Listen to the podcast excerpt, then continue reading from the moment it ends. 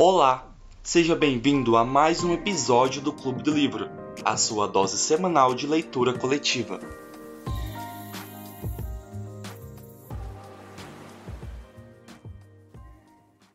Tô vendo dois nomes novos aí que a gente não tinha visto na semana passada, Melissa e Daniel. Sejam bem-vindos. É, teve mais um outro aqui também. Marlisson, sejam todos bem-vindos no nosso, na, no nosso encontrinho. É, a Malu, gente, faz eles se apresentarem também, porque semana passada... Isso, se apresentem. É que na semana passada, como foi o primeiro encontro, a gente se apresentou. Então se apresentem hoje. Samuel também, Samuel também. Daniel também tava, eu lembro do Daniel. Mas Samuel também se apresente. E é isso. Quem não veio semana passada, se puder se apresentar, falar nome, idade, como conheceu, fica à vontade. Posso começar, se quiserem, se estiver tudo bem. É, meu nome é Samuel Volpato, eu curso Engenharia Química, sou do mesmo semestre que o João Pedro. Ele é um dos meus melhores amigos e é por onde eu fiquei sabendo do projeto. Eu cheguei a participar do projeto lá no começo, quando ele ainda não era extensão, a gente tinha, ele tinha recém começado e tal, daí deu uma parada, mas agora eu tô voltando. E tenho 22 anos. Aí eu voltei a participar do projeto e acho que é só isso. Um prazer. Marlisson.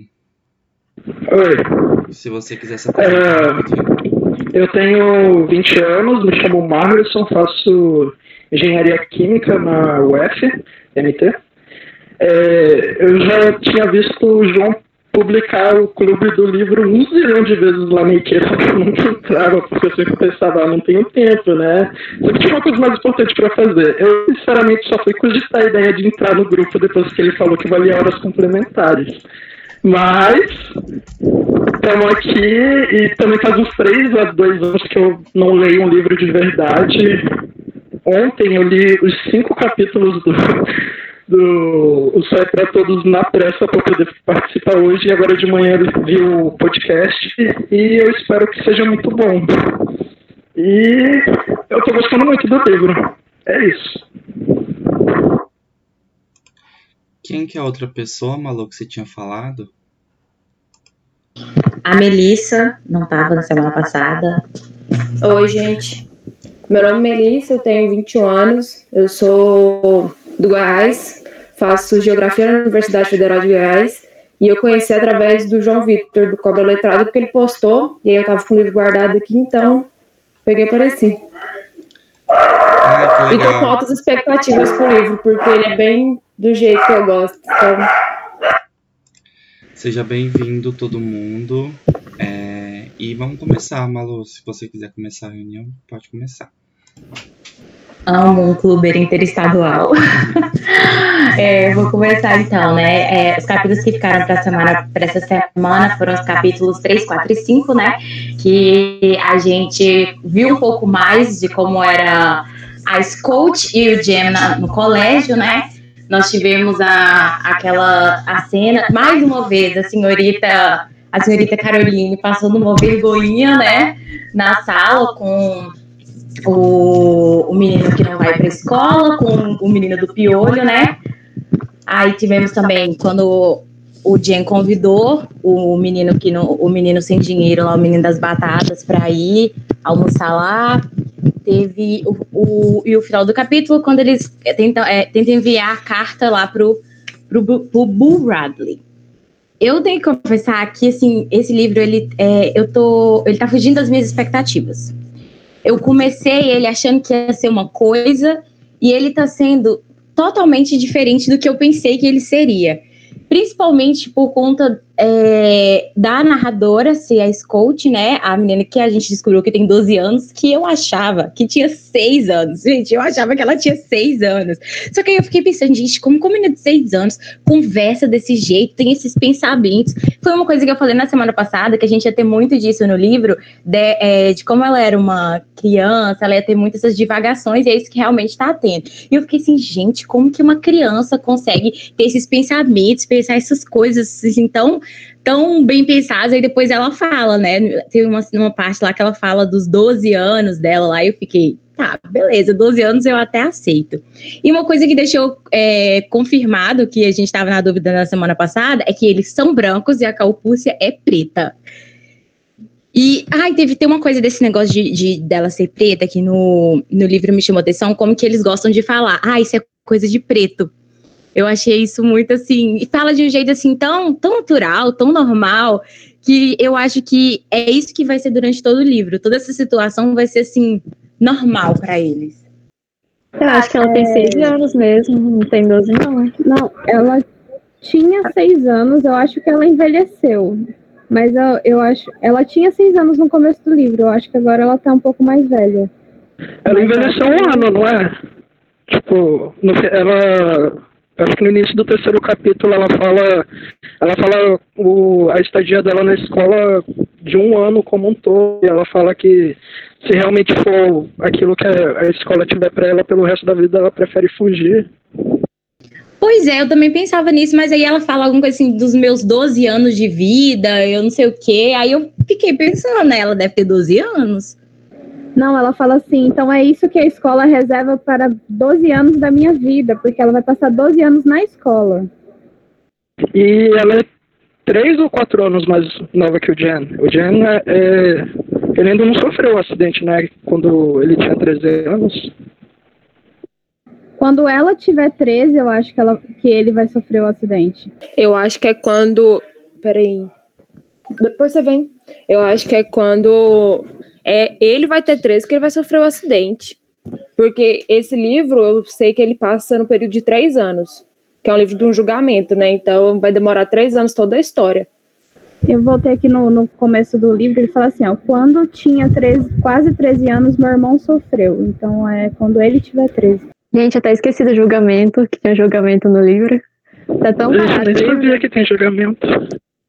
Tá da sinopse do livro, né? Que o pai dela é advogado e, e eles são brancos e vão defender um. Não sei se é um casal, um, é, é alguém negro que eles vão defender. Aí a família toda vai ser julgada por causa disso. Essa é a sinopse, basicamente.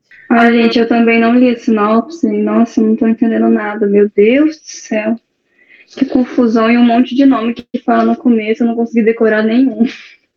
Gente. Socorro Deus, gente. Tá muito confuso pra mim.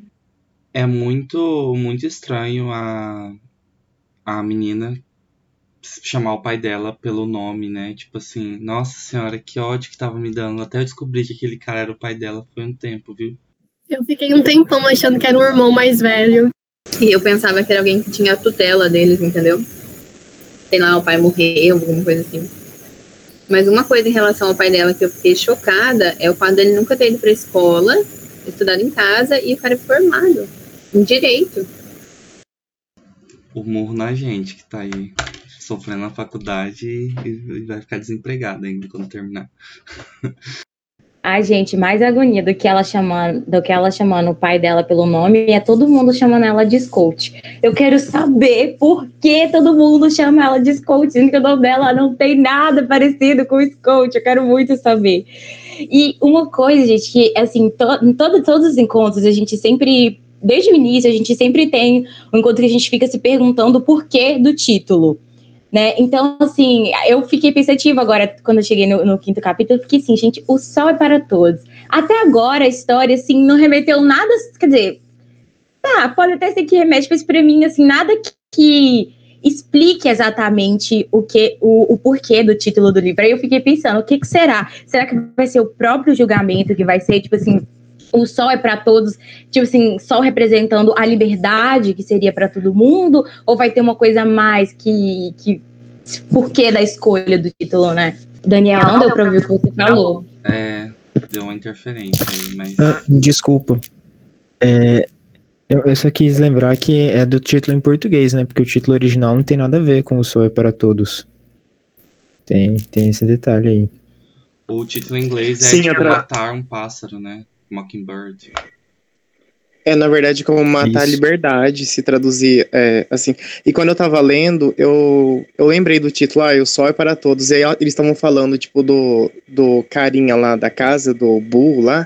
Eu imaginei ele, tipo, sendo um, sei lá, uma pessoa presa dentro da casa, num, tipo, num porão, assim, que não pode sair, uma coisa assim, sabe? Por isso do título, eu fiquei pensando. Mas eu acho que não tem nada a ver, porque eu nem sabia que tinha julgamento. Gente, eu não li os últimos dois capítulos, né? Daí eu tô, de- tô tendo meus devaneios assim sem saber. Mas, não sei se tem alguma coisa a ver, mas a esperança de Jogos Vorazes, em inglês, é Mock- Mockingbird. E aí, tipo, talvez tenha alguma coisa a ver com esperança, não sei, né? O, o título. Aí por isso que talvez tenham traduzido pra O Sol é para Todos, de algo relacionado a isso, esperança, de liberdade. Não sei, porque é Mockingjay, né? Então, não sei se tem se é parecido no final das contas ou não, mas enfim. É o mesmo pássaro. Só que Ah. aqui no Brasil não existe esse pássaro, aí não tem tradução. Aí tem que ficar assim. Eu acho que tem a ver com uma visão, quer dizer, uma visão mais eclesiástica, porque na Bíblia tem um versículo lá que fala que o sol nasce para os justos e os injustos. Então, o sol é para todos seria uma visão de direitos civis igualitários para todos. E tem um pouco disso, né, dessa coisa religiosa no livro. A gente vê muito isso na parte que a Scout está conversando com a tia do, do Jill, quando ela, ela fala dessa questão de religião, que eles eram batistas, acho que é batistas, né? Que aí ela explica todo esse, esse processo. Aí dá para ver como que, a- por ser uma cidade pequena, como que a religião ali é forte, né? Como que tá bem presente ali no, no meio deles. Uma Eu coisa acho- que Pode a, falar. uma coisa que a Ana falou, que eu deixa eu ressaltar aqui, é que é, o livro, igual o pessoal que leu a sinopse, né, fala sobre um julgamento. Só que se eu não tivesse lido a sinopse, eu ia achar que o livro falava sobre os Hadley, né? Porque volta e meia a história volta para eles, e aí acontece outra coisa, a história volta para eles. Então, eu, nossa, eu ia super achar que a história é sobre eles, porque do jeito que tá andando. Então, é, a gente tinha falado semana passada sobre isso, né? Tipo, ah, as- aqueles que leram a sinopse, aqueles que não leram a sinopse. E eu fiquei, tipo, gente, não li a sinopse. E agora que vocês estavam falando de julgamento, eu fiquei, gente, que livro é esse? Como assim? É, e que nem a, a Gabi falou, tipo, se, se eu não soubesse aí da, do que vocês estão falando, né? Eu ia achar que o livro seria alguma coisa sobre o, o Radley e poderia até achar que é uma, alguma parada meio sobrenatural, porque a forma que eles colocam de novo a casa, né, tá uma parada muito assim. é, ela até fala que quando ela para lá no quintal, no pneu, e depois ela sai da brincadeira, ela sai porque ele- ela viu uma risadinha lá dentro, uma parada meio macabra. Eu fiquei, gente, o que tá acontecendo aqui? E aí eu tô assim, o que que tem a ver esse cara, né, que tem aí um maior destaque com esse julgamento que vocês estão falando, que eu né, nem lembrava. Mas aqui eu vou mais uma vez entrar com uma opinião polêmica, que eu tava lendo e eu tô meio desconectado ainda com a história. Vamos ver se vai melhorar. E eu cheguei a dormir de tão entediado que eu tava com, com esses últimos capítulos. Mas, enfim. Eu sou muito viciada em pesquisar a vida do autor antes de ler, principalmente quando é clássico. E aí eu descobri que essa autora ela morreu em 2016, então tem pouco tempo, e que o livro é autobiográfico. Que o pai dela era advogado, eles moravam numa cidade pequenininha, apesar da cidade ser fictícia.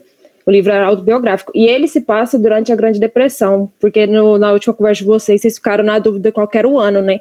Ele foi escrito em 1960, mas ele se passa em 1930. Por isso que tem a- essa crise na, na cidade, que tá todo mundo meio ferrado. Cara, e pior que isso é muito importante, né, pra gente entender a história, porque enquanto eu tava lendo, eu pensei, cara, será que eu preciso, porque eu também não gosto de ler sinopse. Eu pensei, será que eu preciso ler essa sinopse para entender alguma coisa, sabe? E, e acho que no fim das contas é muito importante saber, saber essas informações, né? Eu li a sinopse continuo sem entender, então acho que até agora não precisou, não. Mas, é, cara, o João sempre tem as mesmas opiniões que eu, o João Vitor, porque eu ia falar a mesma coisa, que é, tá, se eu não tivesse lido a sinopse, eu ia achar que era uma coisa mais macabra, uma coisa assim, tipo, de suspense e tal.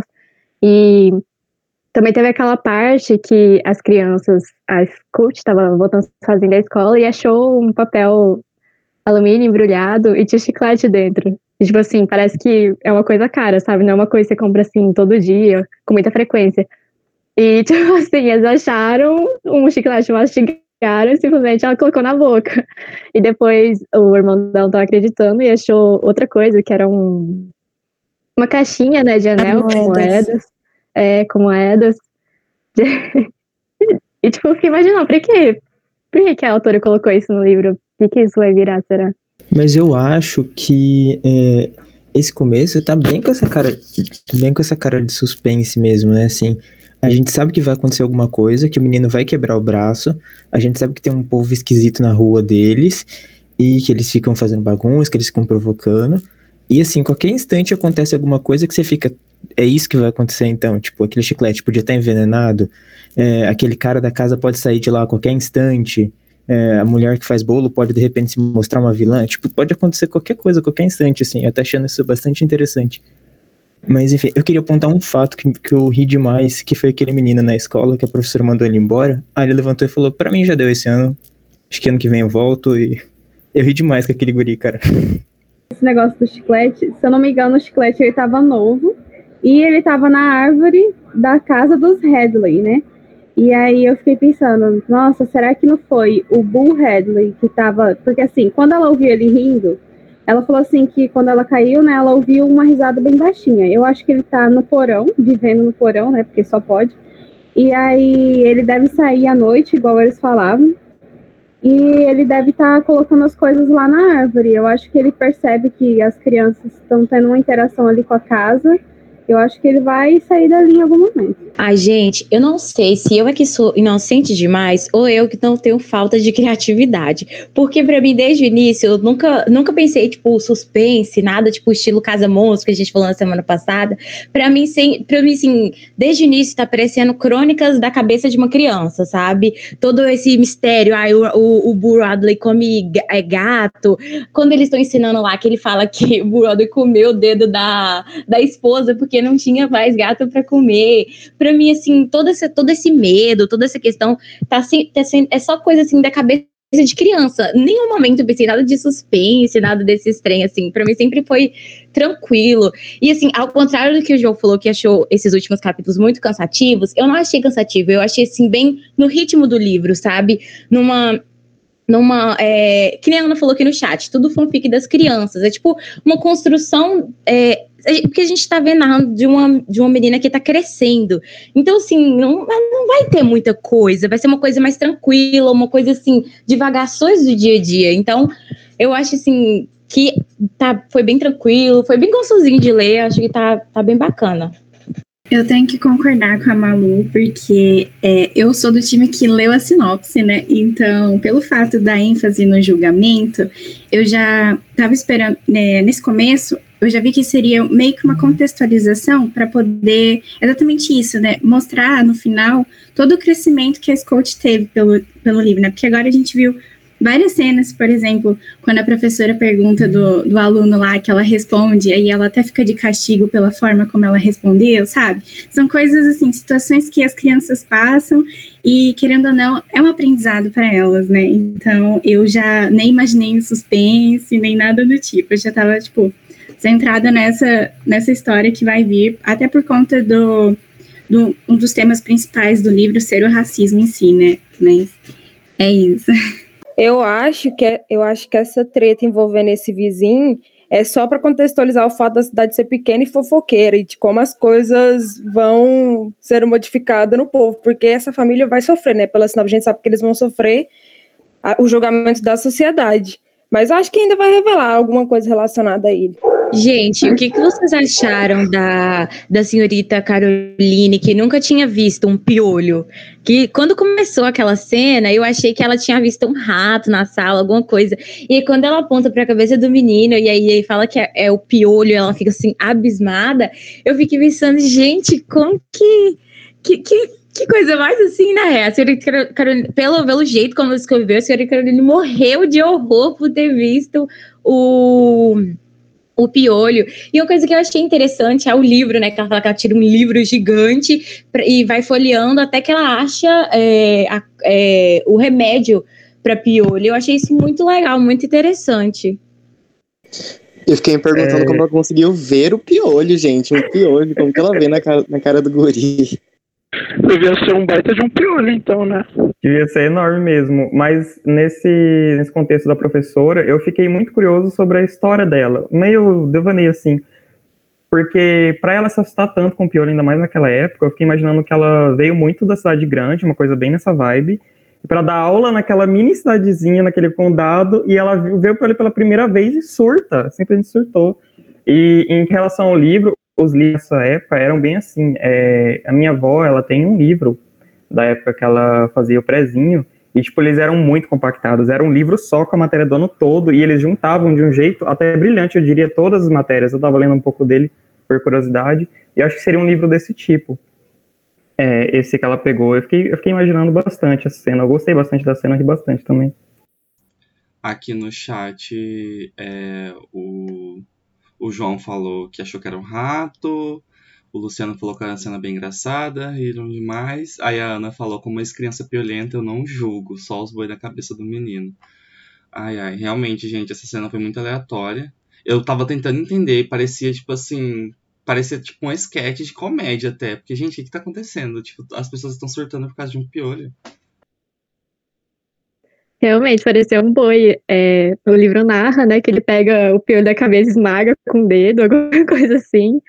E acho que é uma cidade pequena e também tem certa desigualdade social ali, né, porque já fala de duas famílias, acho que é o Walter Cunningham, que é, ele até fala quando ele vai almoçar né, na casa da Scoot do Jen que é, tipo, ele conversa como adulto com o pai dele sobre colheita, etc. Ele até fala que reprovou porque chegou uma, uma época do ano que ele não consegue ir pra escola porque tem que ajudar o pai na colheita. E também teve essa segunda família, que é o menino do piolho, agora esqueci o nome. É, que fala que eles são, tipo, uma sociedade à parte, né? Como a família dele vive, porque eles não têm mãe e o pai é bêbado e praticamente não cuida dos filhos, meio que caça uma, um animal e deixa para eles comerem. Então, não sei, acho, acho, eu tô achando interessante essa parte deles mostrarem as famílias das cidades. Inclusive, o menino do piolho, que é o El, né? Ele é o a primeira família que aparece no livro. Na hora que vai falar que o menino quebrou o braço, que ela fala, ah, tudo começou quando deu errado com o Zuel. Então é essa família que vai acontecer alguma coisa. Então, serviu para contextualizar, né? Mostrar pra gente quem são as outras famílias, porque a cidade é pequena e aí tem é, várias pessoas que se reúnem na escola. Quando ela fala assim que às vezes tem algumas famílias, algumas pessoas de outras casas que dão a volta no, no na cidade lá para não passar na frente da casa dos Redley passam no centro, eu fico pensando, nossa, que volta que deve dar? Andar duas quadras para frente, duas quadras para lá, para sabe? Porque não parece ser tão grande assim. E eu acho que é uma cidade mais rural, porque parece que tem muita, muita gente que tem propriedade. Eu acho que não é como se fosse cas casas assim no meio mais urbano. Eu acho que são várias chácaras. Deve ser mais ou menos várias chácaras juntas assim. Sobre isso, eu acho que seria mais, igual falou, um ambiente mais rural, porque até eles falam, até uma hora que a, o tio do Jamie da, e da Scout, tipo, fala, tá pedindo a, a, senhora lá da varanda, que eu esqueci o nome, em casamento, e ela fala, grita mais alto pra eles escutarem lá nos Correios. E também quando o pai deles vai trabalhar, ele vai pra cidade, ela fala. Aí, então, acho que é um, um ambiente à parte, afastado da cidade. Eles sempre estão citando isso, ah, então a pessoa foi pra cidade, voltou. E eu acho que é realmente isso, um ambiente meio rural, um pouco afastado da cidade, mas não tanto, assim. É aqui no chat o Marlison mandou. No livro falava que a prof tinha vindo do norte de Maicon, onde todo mundo era sem lastro. É, isso foi um trem que eu fiquei pensando, o que seria lastro? Aí o Marlison falou que pesquisou no dicionário, lastro é no sentido original da palavra, uns sacos que serviam de base para navios. É, enfim, esse questionamento sobre a palavra lastro. Aí o Luciano agora complementou aqui. Até agora estou gostando dessa individualidade que a história dá para cada família e como a ideia de desigualdade afeta cada uma delas de forma independente também. A descrição inicial do livro lembra muito uma cidade de interior, que é o que a gente comentou agora, né? Então, gente, eu queria falar que vocês criaram um monstro em mim, porque desde que eu entrei aqui e a gente começou a ler Verity, eu fiquei. É, todos os livros que eu leio, eu fico me perguntando por que, que eu. Por que, que a, o autor, a autora, resolveu colocar aquela coisinha específica ali. E aí eu fico me perguntando se aquilo realmente vai ter alguma importância para a história. E aí, vocês estão falando de, dessa, dessa relevância de cada personagem, que dá uma contextualização legal, né, de qual é a dinâmica da cidade. Ok, concordo. Principalmente, assim, com essas famílias e esses alunos. Porém, eu tô, assim, na minha cabeça, me perguntando qual é o da professora e do cara da casa. Porque eles dois têm, até mesmo Jill, talvez, mas acho que mais esses dois é, porque a, a menina sempre fala deles e tem essa questão de a professora ser diferente, ter métodos diferentes. É, ela até chega a comentar desse método novo que a professora traz, dessa distinção dela da cidade, tá apavorada com essas coisas da roça, digamos assim. E aí toda essa questão meio macabra com o cara da casa. E eu fico me perguntando, será que isso realmente vai ter alguma relevância para esse julgamento? Será que não? Se não, talvez já esteja jogando um pouco, mas enfim, eu criei muito esse, essa parada na cabeça depois que eu entrei, que eu entrei aqui com vocês. Eu acho que é a senhorita Carolina, a professora, e o Dil, eles já estão sendo importantes. Porque eu acho que nesse primeiro momento, é, por meio deles, mostra o quão distante está é, o pessoal da cidade do pessoal do interior. Com essa, esse acontecimento da professora que nunca viu um piolho, do Dio que chega falando assim: ah, eu vim de, vim de trem, andei de avião, é, meu pai é, é, é neto do, do, general brigadeiro. Eu acho que eles já estão representando aí, que é para mostrar assim é, a chegada do novo, sabe, no, nessa cidadezinha pequena. Eu acho que essa já é a importância deles. O pessoal tá falando aqui no, no, no, chat que ficou com raiva quando os meninos ficaram excluindo a Scout, né? Quando eu comecei a ler essa parte, foram as últimas partes que eu li. Quando eu comecei a ler essa parte, eu fiquei, nossa, gente, porque homens vivem menos, né? Porque eles vão tentar fazer merda, aí a mulher vai lá e fala, não faz isso, vai dar merda. Aí só disse coisa de mulherzinha, e aí se pode. Essa parte, eu dei muita risada a hora que ela falou que ela bateu no, no Dio duas vezes, mas ele não percebeu que ela tava querendo dar atenção para ele. Gente, muito, muito quinta série. Eu já fanfiquei aí que eu já achei assim, ó, isso no futuro vai ter um romance. Eu já tava até sonhando aqui, ó, um romance do, do que o Dio vai ver que gosta da Scout e aí vai ter um romance. Mas eu pensei, gente, esse não é esse estilo de livro. Ai. O Jill, a Scott falando que o Jill, quando eles começaram a excluir ela, né, ela falando que no início do verão o Jill tinha até pedido ela em casamento, mas agora parecia que ele tinha esquecido de tudo. achei muito engraçado aquilo. Gente. Eu gosto. Eu, eu, pode, pode falar, falar. Pode falar, Melissa. Eu só ia falar que eu gosto demais de livro narrado por criança, porque é sempre essa simplicidade assim nas respostas. A cena que acontece mais no início da tartaruga, que o menino lá fala: "Ah, pode pôr fogo na tartaruga". Ele: "Ah, mas ela vai sentir dor". Não, elas não sentem dor. Você já foi tartaruga? Eu fiquei tipo, mano, criança tem uma sacada que a gente não tem. É muito divertido a narrativa dessa. É, aqui no chat o Daniel falou que, o, que a Scout parece ser boa de briga, ele, e o Jill, né, até pediu ela em casamento, falou que ela era dele. E outra coisa que eu ia falar aqui, gente, é que eu tava esperando alguém falar sobre isso, só que ninguém falou. E eu não sei se, tipo assim, se eu fui muito burro, porque eu acho que não sei se eu li certo as coisas. Mas é, a personagem negra que tá no núcleo central, ela é o que da família? Eu não consegui identificar. Eu não sei se eu pulei alguma parte, eu não sei se eu tive uma falha. Mas o que, que ela é da família? Eu não consegui identificar, juro por Deus. Não sei se eu pulei alguma parte, não sei. Quem? Ela, pelo que entendi, ela, ela é contratada da E cuida das crianças, ela funcionária. governanta da casa. Ah, tá. É porque, tipo assim, teve um momento que ela falou super bravo com a Scout, eu acho, ou com o Jen. E eu fiquei, será que ela é madrasta, ou uma tia, ou alguma coisa assim? Porque, tipo, sei lá. E aí. Ah, tá. A Scout veio pedindo pra demitir ela. Ah, tá. Entendi. Não. Governanta, funcionária, certo. Uma boa definição. Então tá ótimo. Eu, eu fiquei muito confuso, gente. Eu fiquei, gente, o que, que ela é? Porque quando ela brigou com a Scout, eu fiquei me questionando se ela tinha algum laço mais assim, sei lá, um laço mais familiar mesmo. Mas eu acho que ela cuidou dela durante toda a vida aí por conta, sei lá.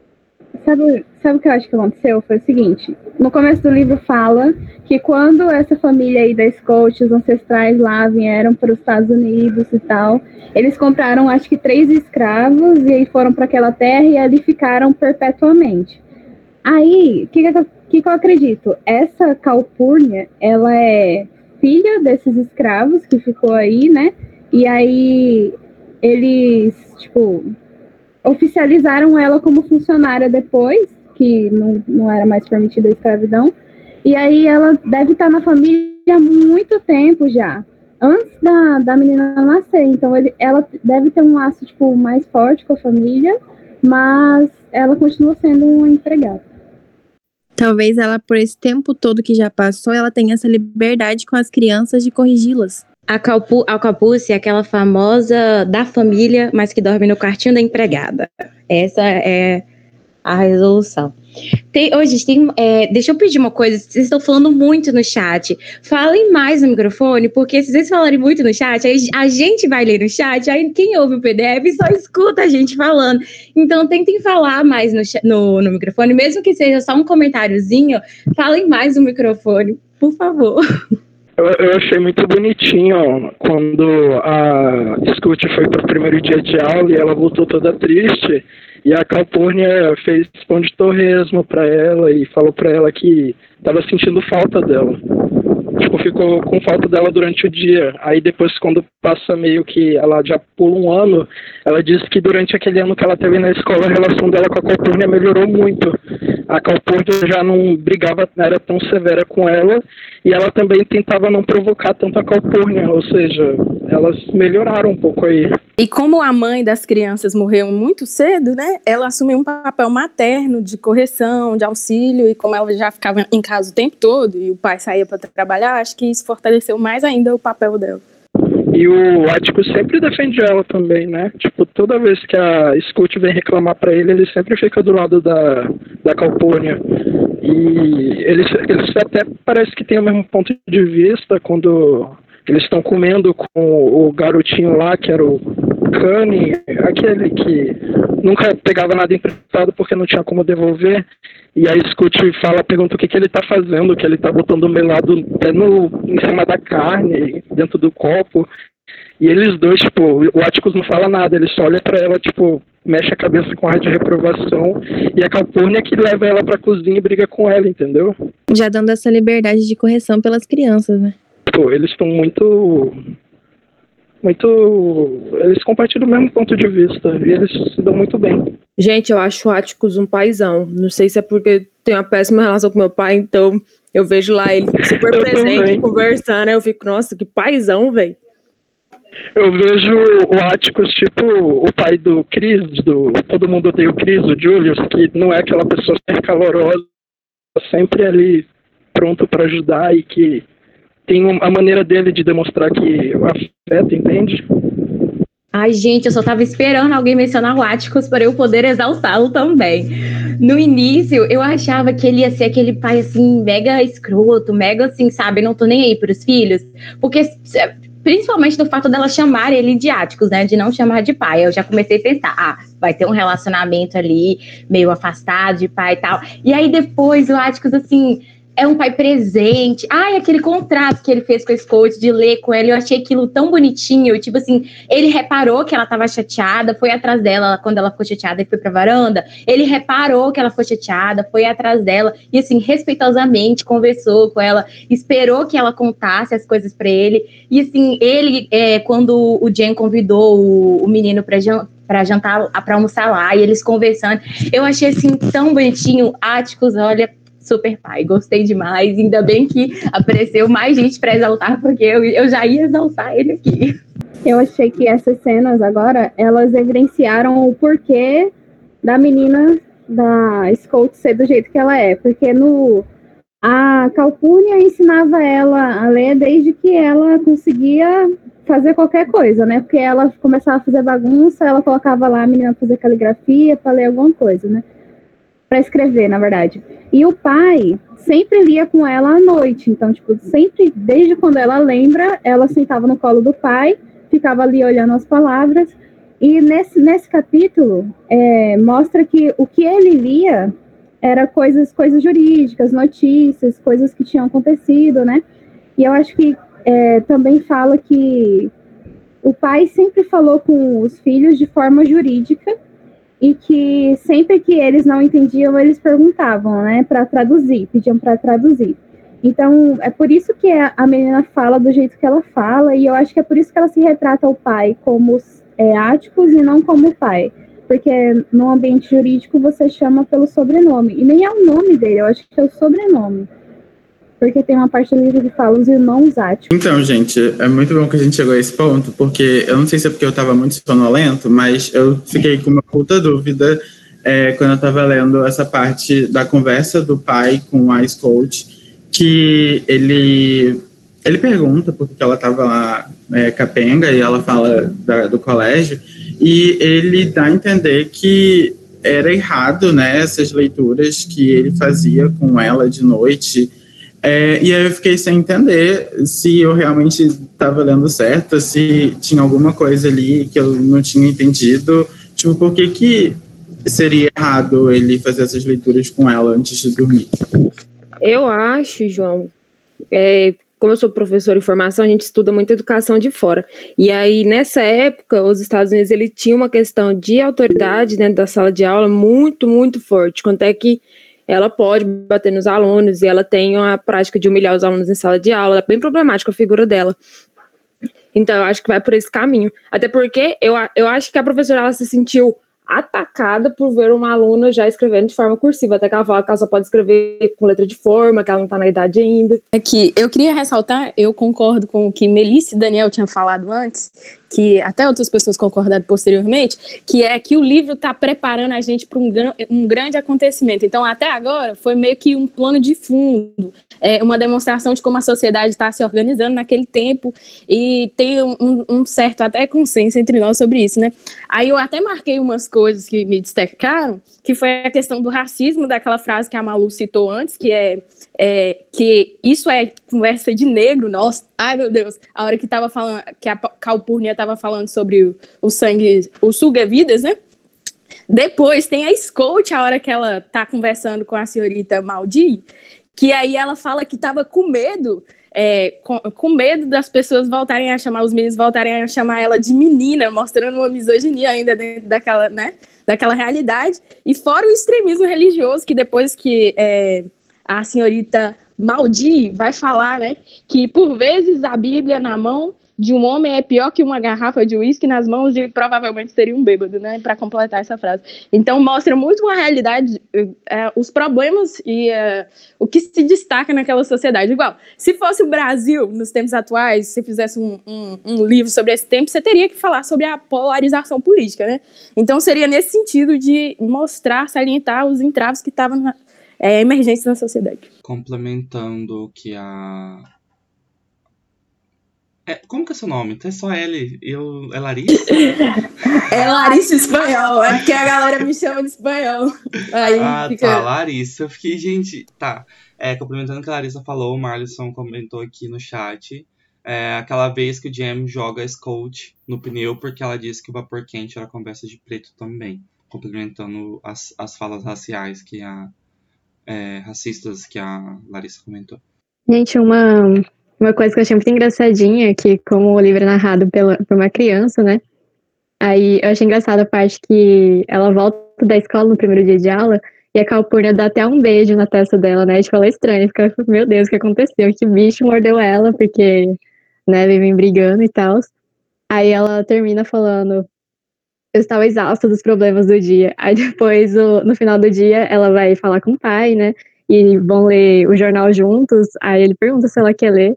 E ela fala: Deus tinha me dado um fardo maior do que eu aguentava. Tipo assim, como se ela tivesse muitos problemas na vida, sabe? Nossa, eu adorei essa cena também. Eu fiquei pensando, garota, você é uma criança. Que fardo é esse que você tá tendo que aguentar? Meu Deus, não, não atazanar a vida da cozinheira é isso, né? Pelo amor de Deus. É, sobre isso também, é exatamente aquilo que alguém falou, não lembro quem, sobre a narrativa a partir do ponto de vista de uma criança, né? A gente sempre vai ver, tipo, algumas, algumas coisas que vai soar extremamente normal dentro da escrita, só que pra gente a gente vai ficar estranhando, porque, tipo assim, porque é uma criança narrando. E agora eu tô me questionando se o livro inteiro vai ser narrado pela, pela Scout, porque vai ser um acontecimento muito pesado esse, esse lance do julgamento, acredito eu, né, que nem a gente está comentando aqui. É, e para ela entender, acho que acho que talvez a essência do livro vai estar em cima disso, como que a visão de uma criança perante esse tipo de situação, sabe? Eu acho que vai ser vai continuar sendo narrado por ela mesma e eu acredito que é esse é um essa é a pegada do livro, é esse o objetivo, é mostrar como a criança entende o que é racismo, mostrar que uma criança ela não, não nasce necessariamente racista e que ela não, não percebe o que está acontecendo entre os seres humanos e por que, que um, para certas pessoas é de um jeito por que, que para certas pessoas é de outro. Isso começou a ser mostrado, é, eu acho que ela começando a entender a desigualdade de classes sociais, porque parece que ela também não entende muito bem isso aí ainda. E ela está começando a entender agora, então ela vai descobrir o racismo. Eu sinto que o Atticus, o pai dela, ele não é uma pessoa, ele é uma pessoa bem mente aberta, a Calpurnia também, aquela hora que eles levam o menininho que recusou os 25 centavos, dólares, e ela maltrata ele e fala que ele é só um, um fala o sobrenome da família dele, a Calpurnia brigou horrores com ela, falando que aquilo não fazia dela superior a ele e que todas as pessoas mereciam respeito, mereciam ser tratadas bem dentro de casa. E, tipo, aquilo eu sentia que, sabe, se não tivesse alguém pra meio que dar um tapa ali na cara dela, ela ia crescer achando que, pelo simples fato delas ter um sobrenome com, que traz ela uma condição de vida melhor, é superior aos outros, entendeu? Imagina só quem é que não tem um Áticos, uma Calpurnia na vida para fazer isso por eles. E outra coisa que eu queria ressaltar que eu também senti muito no final do, acho que foi do quinto capítulo, que ela conversa com a tia Meldia, que é tia dela, não sei se é tia, é a senhora Meldia, que é a vizinha da frente, que ela, ela se aproxima depois que o Jen e o Jill começam a excluir ela, que ela começa a falar com ela e ela conta como que ela vê o Boo, né, o Boo Hadley. Tipo, falando que ela via ele como um monstro, se, ela achava que ele era maluco, e a Melody fala bem confiante, ó, ele tem um nome, ele se chama Arthur, ele não é um monstro, ele é um ser humano, como qualquer um de nós. Tipo, ele só é uma pessoa triste, ele, e tipo, depois disso eu sinto que sabe, a visão dela mudou um pouco depois daquela conversa que ela teve com a tia Melody. Tipo, ela começa, ela fala, ela não fala Bu, ela chama ele de Arthur, e ela começa a perguntar, tipo, sabe, ele é uma pessoa triste que tá lá dentro, e ela se lembra do riso. É isso. E outra coisa, a relação Sim, das crianças que... com o Ártico. Pode falar, Lari. Rapidinho, é, a relação delas, das crianças com o Ártico nessa, nesse vocabulário jurídico vai ser essencial para eles entenderem o que vai acontecer no julgamento. Vai. É, eu ia falar que se dependesse do Ártico, da, da moça que eu não lembro o nome, dessa outra vizinha também, que eu acho que é vizinha, se depender deles, a Scout vai aprender muito e vai conseguir entender sobre esse julgamento e tal, eu imagino. Porque o Atticus, ele não só é advogado, como ele também parece que tem uma didática muito boa para ensinar a filha, né? E tem interesse em ensinar, sabe? Então, realmente, essa, essa questão de, de trabalhar o racismo numa visão de uma criança parece ser muito interessante, assim. Fora que ela tá se provando muito esperta, né? Igual a Maria falou no começo, é uma coisa que eu tô até agora impressionado, que, tipo, tudo que falam para ela, ela, ela pensa, ela, hum, essa pessoa tá certa, ela cata, igual falar, é, para de chamar o Bu, por Boo e começar a chamar de Arthur. E ela é muito esperta, eu tô gostando bastante disso. Eu tô chocado com a informação de que, que o livro tem continuação. Não sabia disso. Ô, oh, amiga, porque, como, como eu tinha falado que eu pesquisei sobre a mulher, esse livro ele foi lançado depois da morte dela. Tem, tipo, toda uma polêmica de que não foi ela que escreveu, que eles pegaram e juntaram retalhos dela e publicou depois que ela morreu, aproveitando que ela estava morta. Porque em vida ela tinha falado que não queria escrever mais nada na vida dela e que tinha os retalhos espalhados. Só que eles aproveitaram que ela morreu e ficou com o advogado dela o direito, que ela não tinha filho, e divulgou o livro. Ela só escreveu um livro ou ela escreveu outros também? Tipo, e só não queria continuar essa história? Não, ela, esse é o único livro dela. E o segundo, né, Caraca. né, que postaram depois. Boto fé. Enfim, voltando para a história, eu acho que o livro também vai explorar é, como que vai, eu acho, na minha opinião, minha especulação futura é que a Scout e o Jam, eles vão ter visões diferentes da, do julgamento, que eles vão começar a se distanciar agora, é, esse negócio de menino e menina e tal, eles vão começar a se distanciar nos próximos capítulos, e por causa disso ela vai aprender coisas e vai começar a ver o mundo de jeito diferente do jeito que ele vê, tirar um pouco de misticismo talvez, e vai conseguir ver o julgamento de jeito diferente que o jeito que o Jam vai ver. Eu super concordo com a Gabi. Eu, eu, assim, que como eu falei, né? Eu não lembrava dessa parte do julgamento.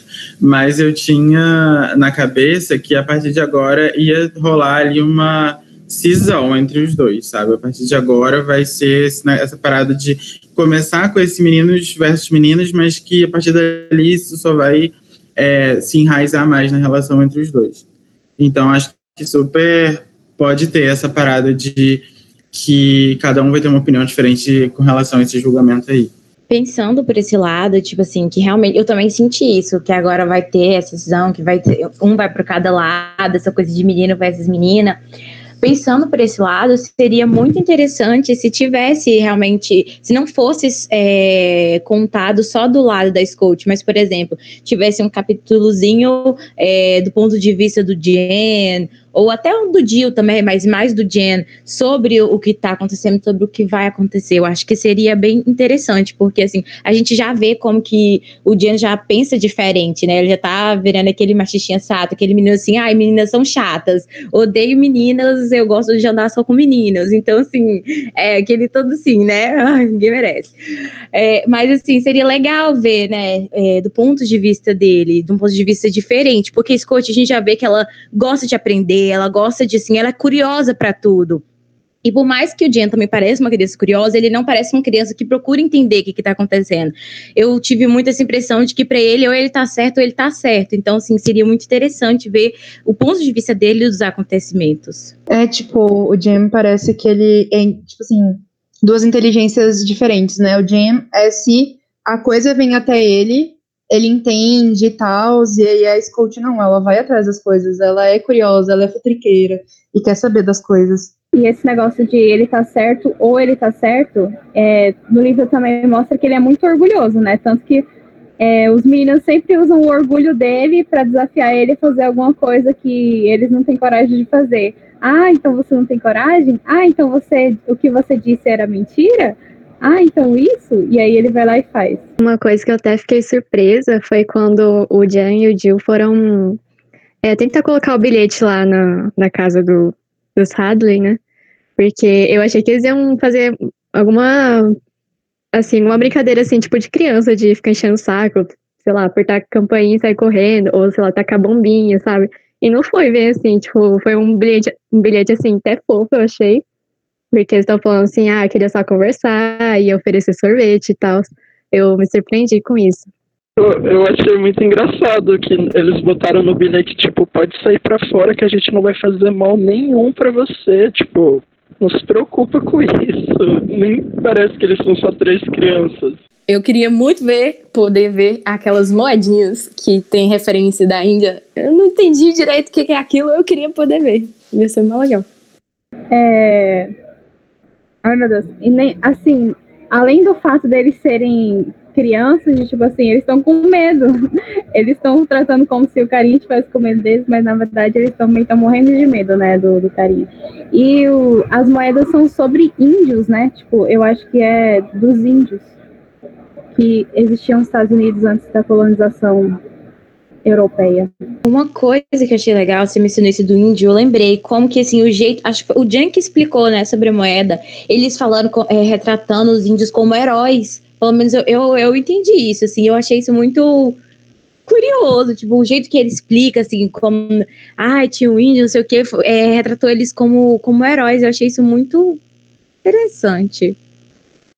Polêmico, depois de dimizar, dizem, dizimar, ops, é, dizimar aquele tanto de índio, né? Poder falar que eles são heróis é meio assim, né? Suspeito. Ah, e falando sobre as moedas, eu achei muito interessante a relação deles com leis, né? Porque tem muita parte que a gente leu que mostra a relação é, com as leis, né? Tipo, explica aquela família que eles podem caçar mesmo quando não pode.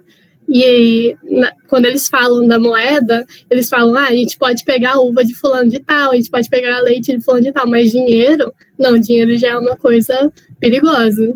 Eu achei muito interessante isso. É, é interessante essa hierarquia, né, de famílias que eles sempre citam. Fulano é de família X, fulano de família Y, tem que ser tratado dessa forma, fulano que é de família tal, enfim Tipo, parece que existe uma divisão social muito, muito assim, evidente mesmo dentro da cidade. Acho que é o que acontece muito comum em cidade pequena, né? Até hoje, por exemplo, aqui né, onde eu moro, ainda existe muito disso, pelo sobrenome.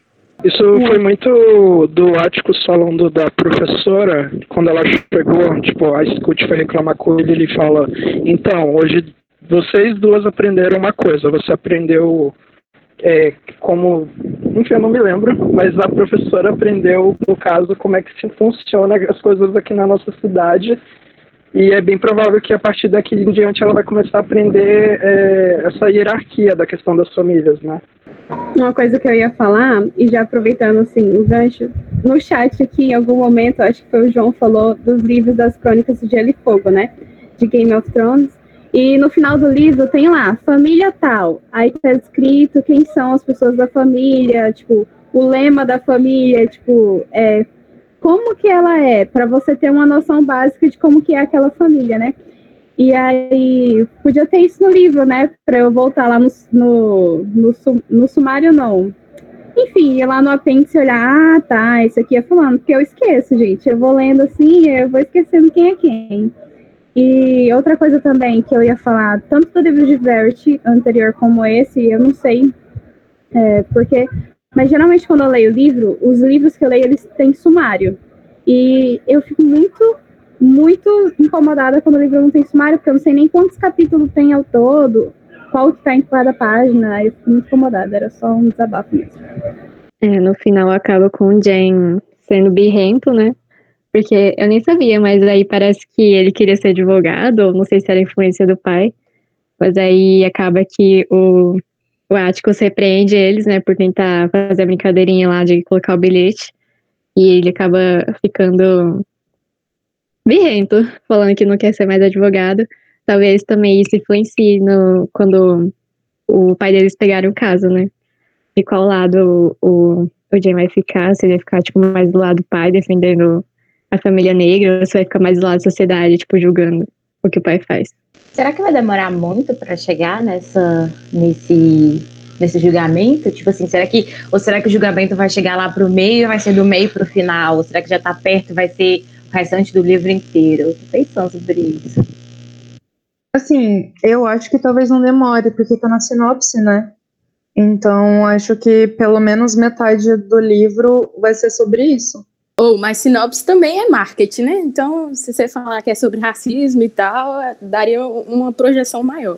Mas eu também acho que não vai demorar muito, porque não sei se vai ser com uma família já ali, outra família, eles têm que introduzir essa família, tem, tem que ver ainda como que eles vão fazer isso. É, eu acho que não deve demorar tanto, porque esse é o Dom Casmurro deles, né? Então, se todo mundo é, lá dos Estados Unidos aclama esse livro por conta das questões raciais, não sei o quê, não faz sentido 30%, 40% do livro ser só a Scout é, pensando peripécias de criança. Então acho que não deve demorar e eu realmente espero que não demore.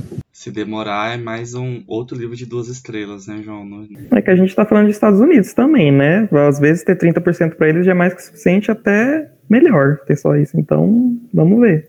Uma coisa que eu acho interessante sobre, sobre esse livro em si, a gente citou na primeira reunião como ele é um clássico, etc. Até o título do podcast coloquei o Dom Casmurro dos Estados Unidos, porque né, é o livro mais famoso de lá. Só que eu acho, analisando assim historicamente, coisas assim em linhas temporais, eu acho um livro muito recente para ser considerado um marco literário para os Estados Unidos, porque os Estados Unidos é um, é um país muito velho e provavelmente, tipo assim, de- deve ter tido uma história literária também muito grande. Em um livro publicado em 1960, acho que Dom Casmurro foi publicado bem antes, não foi? Tipo, pelo menos uns 100 anos antes. Ou eu tô louco? Não? 100 anos, acho que não. Ah, uns 80, gente, pelo amor de Deus. Tipo assim, acho que foi século XIX, não foi? Eu tô Peraí, louco. vamos de Google. Vamos de Google, porque, tipo, na minha cabeça foi, tipo, século XIX, século XX, sei lá. Entre século XIX e XX. Enfim, eu ainda acho um livro recente, 1960, porque... pra mim- 1899. Exatamente. É um livro recente, tipo assim, 1960, sabe? E o que que será que definiu a literatura dos Estados Unidos antes disso? Será que eles. O que, que eles abordavam, sabe? Eu fiquei me questionando sobre isso. Eu também achei Também muito achei recente. Só que era por. Eu acho que é por conta do período mesmo. Porque em 1960 não tinha nenhuma lei que proibisse a segregação racial, né? A gente tem, acho que em 55, 54, o negócio da Rosa Parks no ônibus e tal. Então, acho que casa bem pela época. Exatamente. É tudo muito recente, igual você falou, né? A própria conquista dos direitos civis é recente. Então, tipo assim. É que isso sempre me choca, sei lá. Pelo fato dos Estados Unidos ser tomado como exemplo em todas as circunstâncias políticas, sociais, é muito bizarro ver esse tipo de. Enfim, né? Assim, eu posso estar falando. Ai, desculpa, eu te cortei, pode terminar de falar o que você falou. Não, é porque, tipo assim, a gente tem literatura é, forte desde 1800 e alguma coisa. Tipo assim, a gente tem livros muito famosos desde 1800, sabe? Livros que definiram é, a literatura brasileira que hoje, até hoje em dia é muito estudado. Por que, que, tipo, o livro deles mais famoso é um livro de 1960? E que, tipo assim, que na minha cabeça é recente, sabe? Eu não consigo não tirar da minha cabeça que não seja recente. Mas enfim, é só desses Aham. devaneios. Assim, eu, eu posso estar falando muita abobrinha, mas eu acho que é, em, em livros em língua inglesa, talvez os mais marcantes eram os britânicos, entendeu? Então, talvez por isso os Estados Unidos não faziam tanto sucesso, não era tanto referência, porque eles ainda tinham muita referência dos da Inglaterra. Daí, a partir desse momento que, tipo, os Estados Unidos começou a fazer é, livros que tivessem importância, sabe? Porque, por exemplo, Brasil versus Portugal, acho que há muito tempo a gente é infinitamente maior do que eles, entendeu? Então, querendo ou não, a gente tem mais relevância, assim, eu, eu acho, nos últimos tempos.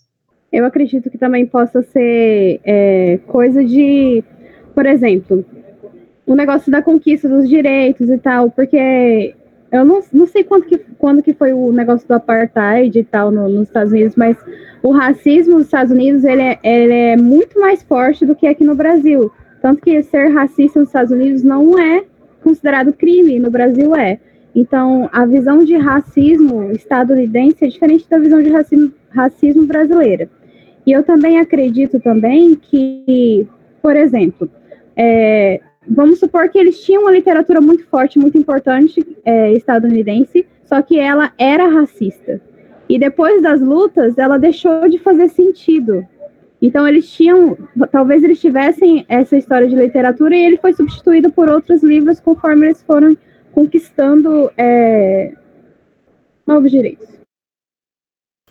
Então, Tem um- complementando isso que a Gabriela estava falando, é, um escritor famoso dos Estados Unidos é o Mark Twain, é, que ele é mais antigo do que, o, do que a Harper Lee, pelo que eu estava vendo aqui no Google, e eu nunca li o livro dele, mas é aquele Huckleberry Finn, se não me engano, e esse livro é um livro considerado racista.